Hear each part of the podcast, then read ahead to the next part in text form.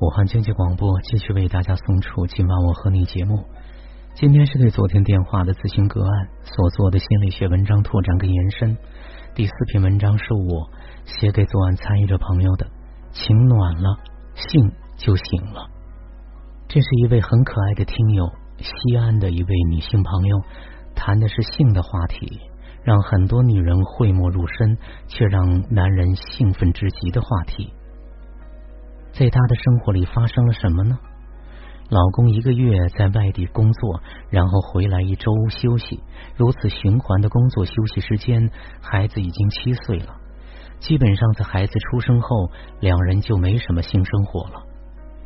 之前是因为两个人关系非常糟糕，老公跟她提出过性生活的要求，被她回绝了。后来她也主动和老公说道，老公回来休息的一周，就跟老公一起睡。老公也拒绝她了，说你还是跟孩子一起睡吧。于是这七年的日子就是两人无性的日子。那么如何突破困局呢？答案不在别处，反而就在这对夫妻身上。这一对夫妻的呈现本身就孕育和指示着答案和方向。第一，七年无性是结果。原因之一，因为七年里夫妻二人的感情并没有朝好的方向走，反而老公脾气大，妻子内向又不善沟通，情感上没有连接，生活上彼此不关心，分隔两地，妻子从没有去过老公工作的地方，甚至老公回家休息，妻子都觉得紧张不适，老公回家就早盼着他早点回单位，情感上的疏离，性也疏离，两人遥遥相望，性也会山水迢迢。第二，七年无性原因之二，两人在感情最糟糕的时候，老公提过性要求，妻子因为感觉不到爱而拒绝。妻子后来曾经也主动提出过在一起，但也被老公拒绝。两人之间的问题那么多，虽说不是致命的问题，但生活中鸡毛蒜皮的事情多了，却不沟通。两人之间都心知肚明，很多问题横亘在那里，却不敞开沟通。两人把自己封闭起来。性也随之沉睡，情感卡住了，性也动弹不得。第三，七年无性原因之三，刚开始有过蜜月期，爱本身是有的，可是金钱和日常琐事、脾气、个性等，让爱也逐渐降温，乃至蛰伏起来。性是个说简单很简单，说复杂也很复杂的东西，因为它可以貌似好像和爱无关，但是它终究又和爱紧紧相连。爱欲言又止的沉默，信也随之成为难言之隐。第四，为什么七年之后的今天就开始谈性了呢？因为他在节目之中说到过一个关键的东西，那就是夫妻二人的感情较之以往已经好了很多，只是他确实不知道怎么和老公去交流。他一直都是一个很封闭自己，宁愿孤独活在自己的世界里忍受。可是感情好了。性似乎就开始提上了日程，这是一个很清晰的呈现。有的性简单，说来就来，是因为没有那么多的考量、撕扯和负重，只有爱；有的性迟迟不来，是因为性本身又是生命之间爱的距离的最好呈现。距离远了，爱就很淡下来，情感升温，性就醒来。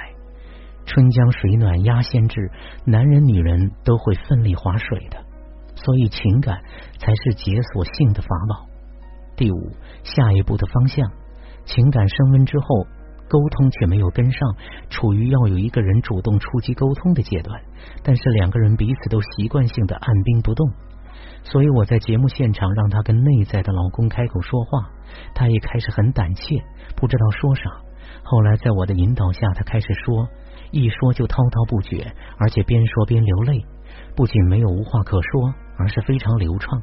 节目最精彩的就是后面她对她老公的真情流露的倾诉，让我在直播间都眼眶湿润，特别的感动。是那么的简单直白又真实真诚，足以让男儿流下热泪的。就让生命之间情感流动起来，生命连接起来，爱活跃起来了。性也会活跃起来，而爱才是性最好的床。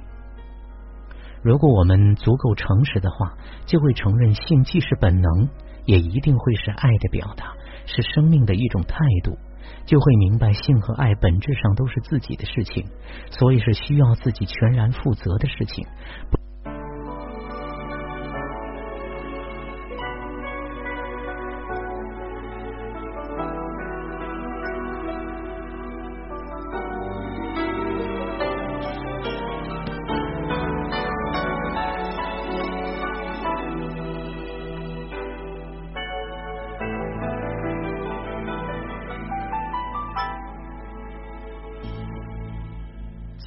在风雨中，我不曾回头，只想让自己习惯寂寞。如果在梦中没有你，没有我，能不能够让自己不再？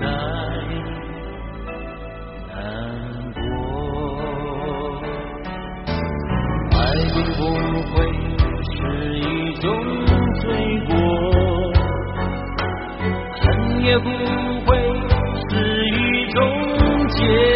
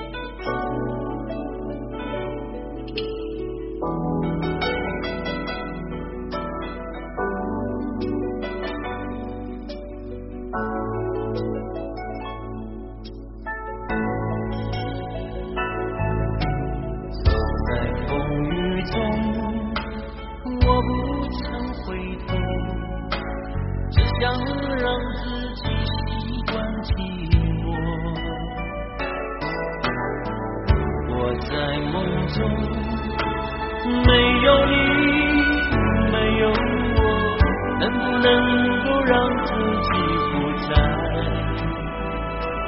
难过？爱并不会是一种罪过，恨也不会是一种结。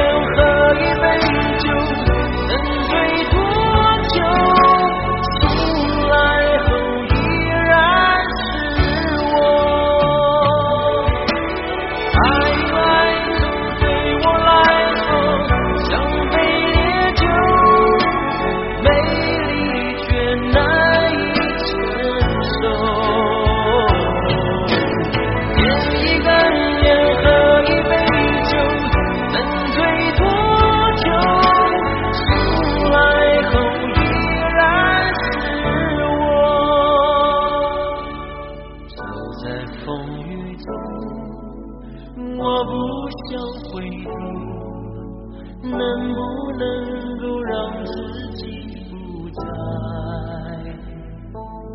难过？